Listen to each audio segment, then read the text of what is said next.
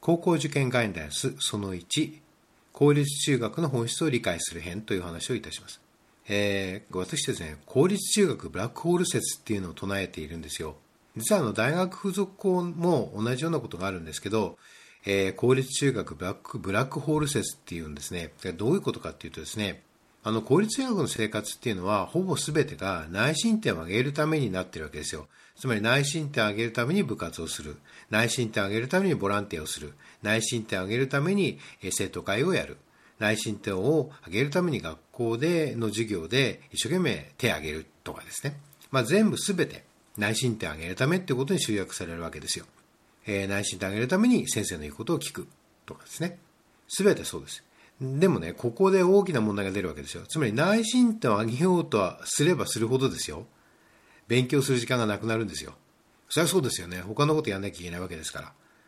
だから当然ね、勉強する時間がないわけだから、勉強できないでしょ勉強できなくなるわけですよ。で、好きで部活やるならいいけど、そうじゃなくても内心点上げるために部活やるとかね、好きでもない部活やるとかね、なってるわけでしょえー、合唱コンクール出るとかね、そういうこともね、全部ね。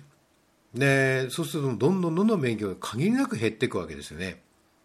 で、結局勉強できないってことになります。でも結局試験はあるわけですよ。試験はあるわけですね。定期試験もあるしね。で、で最終的には内申点をつくんだけど、内申点の多くの部分っていうのは、やはり試験の点数で決まるわけですよ。で、さらにね、もう一つ言うと、教科内容っていうのがどんどん増えているわけですよ。特に英語ですよね。えー、昔は700語ぐらい、単語で見ますとね、中3の終了図に700語ぐらいだった時代もあるんですが、これがまあ2500語ですよ。しかも、えー、文法も増えていて、家庭法入ってるでしょ？もうそれだけ聞いただけで、なるほどなって思っていただけると思うんですけど、まあ、要は教科内容が増大してるわけですよ。だからますます教科内容が増大してるのに勉強時間は減ってるってなったらどうなるでしょうかね。ますますこのね、ブラックホールに、えー、もう、はまってきますよね。どんどんどんどんこう吸い寄せられてきます。で、結局ですね、何が出てくるかっていうと、その、基礎学力が身につかないということですよ。大事な大事な基礎学力を身につかないということですよ。これはね、受験に対してもそうですし、えー、上級学校のね、大学受験とかにも対するその基礎学力が身につかないと同時に、生きる上でもね、この知識がないというのは大変な損でしょ。よくね、あの有名な政治家でも、よくその、もう学校出てから因数分解なんかしたことがないとか言う人いるんですけど、それはそうそういう人生を歩んでるからであって、多くの知識っていうのが数学で書かれていることは事実でしょ？だから数学を知らなかったら知識を得ることができないんですよ。それは例えば英語でね、あるいはフランス語でドイツ語でとかっていろいろ書かれてますけど、その本がわかんないと、ある種の知識にはアクセスできないとかっていうことと同じなんですよね。数学で表現されているので、それが分からなければ何が書いてるか分からないと、あるいは、えー、数学っていうもので表現しなければ、えー、伝わらないっていうことでしょ？あるいは表現しきれないことが山ほどあるわけで。つまりそういうことと一切無縁の生活をしてるっていうだけのことであって、えー、日本人が全部そうであったら日本は食べていけないわけですよね。だからそういうことを平気で言うような大人も多いでしょ？政治家も含めてね、あれば高い地位についている人たちもね、だからそういう人たちに惑わされちゃいけないんですけど、だけどまあ基礎学力が身につかないというもう大きな結果が出てくるわけですよ。じゃあこれどうしてくれるのかって話ですよね。さらにね、もう一つですね、あの、タブレットなんですよ。あの、インターネットで通じて、その、まあ、教育をするっていうことで、まあ、タブレットがこう無料で配られると、無料じゃないですよ。誰か負担してるんだからね。でもまあ、タブレットを、まあ、配られていくわけですね。で、そうするとどうなるかっていうとですね、結論から言えばですね、あの、一応公式ではですよ、学校に関する以外のものは見れないってことになってるんですが、事実上は生徒はもう見放題なわけですよ。インターネットね、いろんなサイト。で、結局どうなってるかっていうと、ネット依存を生んでるわけね。ネット依存。そして、まあ、ちょっとお母さんたちにはあの嫌だと思いますが、まあ、ポルノ依存ですよ。だから、エロサイトしか見てないのね。で、男の子はね、とまあ、エロサイトしか見てない。で、それはもう閲覧履歴を確認していただければ、もう私の言ってることは本当だってことがわかると思うんですが、次は閲覧履歴を、もしね、あの、お子様が中学生でタブレット配られてるっていうような方だったら、それは閲覧履歴を確認してください。そういうふうになってるはずですから。で、結局どうなってるかっていうと、大事な大事な脳が破壊されてるってことですよね。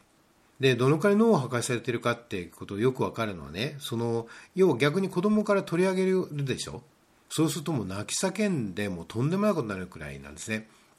で、それに対してどうしたらいいんですかってご相談を受けるんですけど、まあ、それはまあ別枠でお話しますが、とにかくあの、なんていうんですかね、もうものすごい反発が起こるわけですよ。だから子供はね、これに触れるのがすごく嫌で、できるだけ隠そうとするんですね。まあ、こういうことに関して嘘しかつきません、子供は。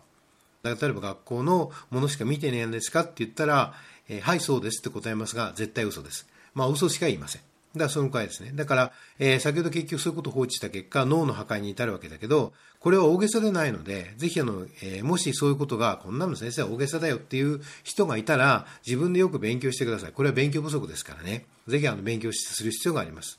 でね、結局ね、あの、まあ、効率中学ブラックホールってどういうことかって言ったら、結局ですね、なんでこれを生んでるかって言ったら、大元のところは、えー、結局学校とですね、きちんと話しないんですよ。で、タブレットもね、配られてこういう現状なのを、みんな100無承知なのに、えー、学校ときちんと話をしないんですよ。だから別にその学校のきちんとした担当者と話すればいいじゃないですか。教育委員会と話すればいいじゃないですか。あるいはその、こういうことに関して子供ときちんと話さないことですね。これもいけないわけですよ。で、実はですね、この話っていうのはもう利権と表裏一体になってると思うので、まあそういう話も大人なら分かってると思うので、きちんとしてほしいんですよね。やはり、もう大人の世界というか、その人間の世界っていうのはそういうものなんだっていうことをちゃんと、そういうことを通して教えることですね。あの、私いつもですね、小学校3年生の時に、石原先生に社会の時間にこういうことを教わったんですよ。で、それはですね、甲子園、高校野球ってあるでしょっていう、まあ、先生おっしゃるわけですよ。あれ、まあ、そもそも夏から始まったんだよねって話で、じゃあなんであの、ま、真夏にね、夏、真夏のえー、あんな暑い中に野球大会が開かれるようになったかって言ったらっていう話をしてくれたわけですよ。そしたら、要は朝日新聞のそのニュースがないから、それでニュースを作るために夏枯れでね、ないので、ニュースがないから、それを作るために、それを盛り上げるために今作ったんだよっていう話なんですよね。おお、なるほど、そうなのかと思ったんですよ。小学校3年生ながら。つまりね、あの、本当の社会の授業ってそういうことを教えることなんですよね。つまり、どんな情報でも、どんなことでも、えー、結局そのぐらいに何があるんだっていうことをちゃんときちんと分かっていかないと、結局自分を破壊するってことですよね。これ、ぜひあの自分の利益を守られないということです。これだけね、インターネットの、えー、盛んになっている時代では、えー、まあ浸透している、一般の生活を浸透している中では、もう親がそういうことをきちんと教えない限りはダメだってことですよね。ぜひですね、もう責任を持ってこういうことを教えて、まあ、してほしいし、もしこれね、親御さんがこれお話を聞いて、えー、本当なの？とか、なんかこう違和感をお持ちになったら、逆にご自分でその違和感をもとに勉強していただけたらと思うんですね。また勉強したことをまた私に教えていただけたらと思っています。えー、ということで、高校受験ガイダンスその1ということでお届けいたしました。ありがとうございました。